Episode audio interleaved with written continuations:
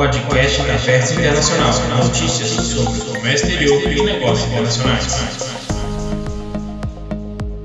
Bom dia, pessoal. Bem-vindos a mais um podcast da Vértice Internacional. Hoje é terça-feira, 17 de dezembro.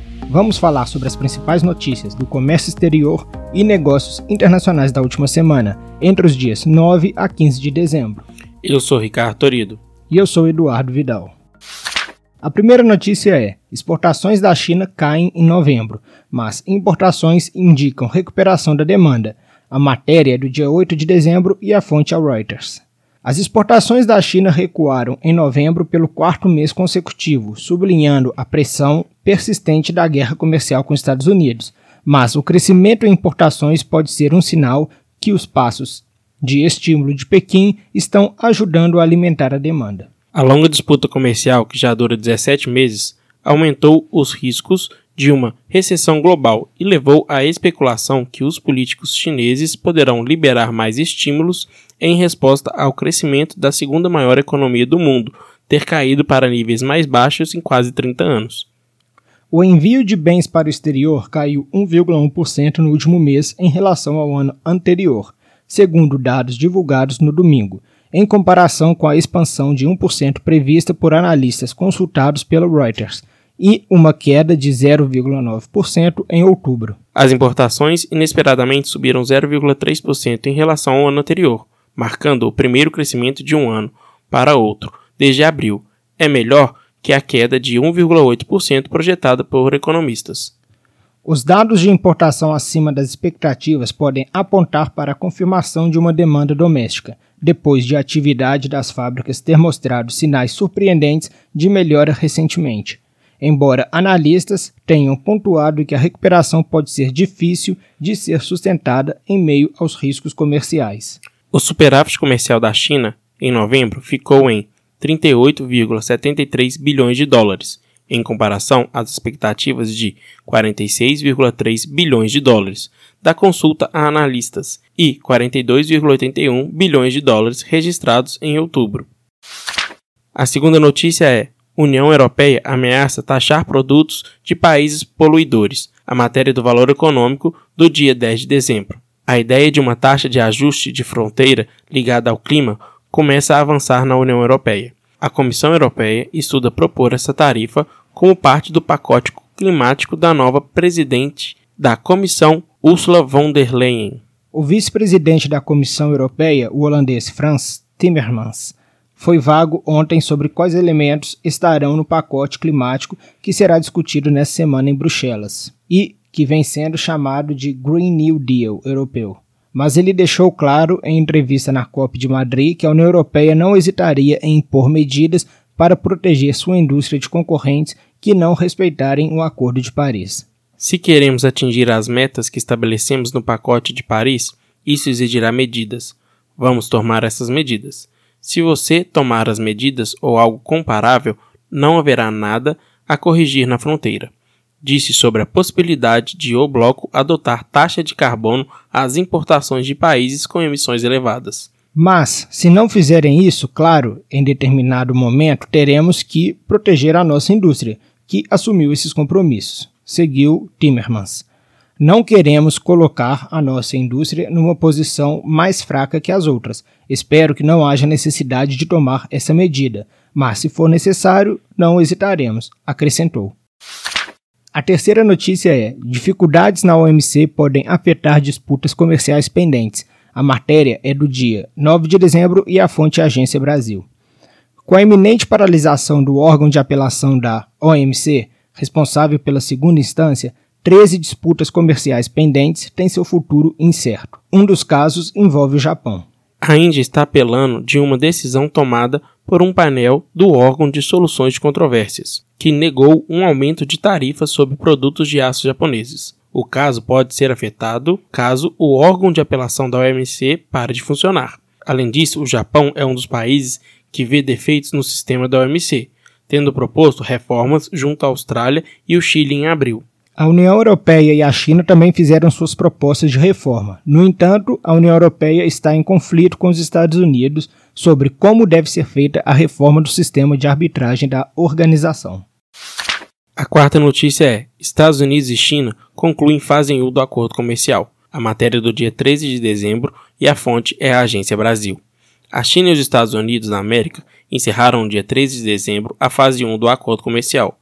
A notícia foi dada pelo presidente dos Estados Unidos na rede Twitter. Donald Trump anunciou que foi alcançado um acordo para uma fase 1, bastante ampla com a China.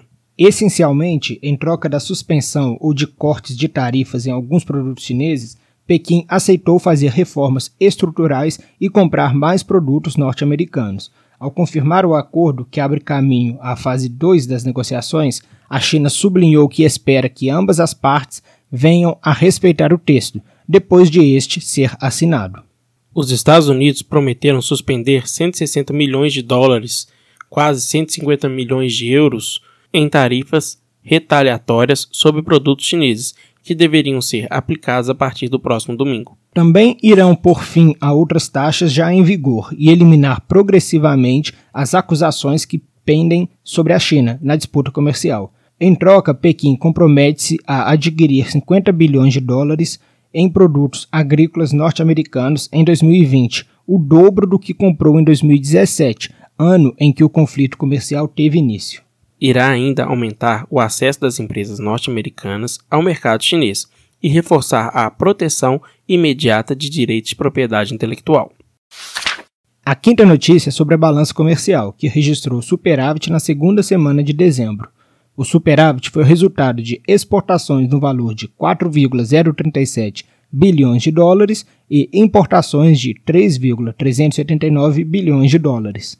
No mês, as exportações somam 9,68 bilhões de dólares e as importações 6,816 bilhões de dólares, com saldo positivo de 2,253 bilhões de dólares.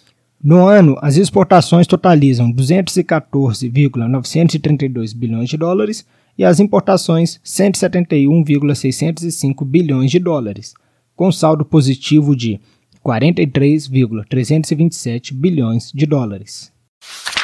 E agora, análise do dólar com Cristiano Schoub da Swift Câmbio Inteligente. Olá, aqui é o Cristiano Schoub da Swift Câmbio Inteligente para mais um podcast da Vértice Internacional. E o dólar bateu a mínima em 40 dias. É realmente continua a queda da última semana e fechou o dia aí com quase 1,20% de queda. O que está acontecendo para esse dólar ter dado essa, essa amenizada, né? essa, essa queda, enfim, forte aí, principalmente nos últimos dias? Bom, o que a gente vê principalmente é o avanço do acordo entre China e Estados Unidos, já que na sexta-feira os dois países confirmaram a assinatura, né? Então, do, do tão aguardado primeira fase do, do acordo comercial. E o, isso deixou o mercado muito animado. Todo mundo viu isso como um importantíssimo passo para essas animosidades entre os dois países realmente diminuírem. Isso refletiu tanto no dólar quanto na bolsa. Afinal, de, afinal das contas, bolsas americanas bateram, bateram recordes, bolsas brasileiras, bolsas europeias, enfim. O mercado realmente gostou muito disso daí. E o dólar, afinal de contas, reduziu um pouco do risco que o mercado estava tava, tava enxergando e o dólar caiu, né? Foi de fato uma consequência. E para ajudar muito isso daí, veio também ah, os avanços dos números da economia brasileira. A economia brasileira, então, ela performou melhor do que estava sendo esperado e com isso também ajudou esse empurrãozinho, né? que estava sendo tão aguardado, tanto na bolsa como na, na, na, queda do dólar. Bom, então o que esperar agora? Essa semana tem alguns indicativos sim, importantes, né, que tem que realmente ficar no radar, principalmente sobre a ata do Copom e os dados da inflação. Afinal de contas, a inflação no último levantamento ela subiu um pouco mais do que o esperado, então agora é monitorar bem aí como que vai ser o comportamento aí da inflação, porque isso pode significar uma alteração aí da política monetária, né? Apesar de que agora a maioria dos especialistas dizem que uh, não devem haver mais nenhuma, nenhuma redução de, de juros, né? mas uh, isso depende basicamente da, da inflação e, e como ela está caminhando. Afinal de contas, a economia começa a dar os primeiros suspiros. Né? Bom, muito obrigado, pessoal da Vértice, e um grande abraço. Muito obrigado a todos por terem escutado o podcast da Vértice Internacional. Nos vemos na próxima semana. Muito obrigado e até o próximo podcast.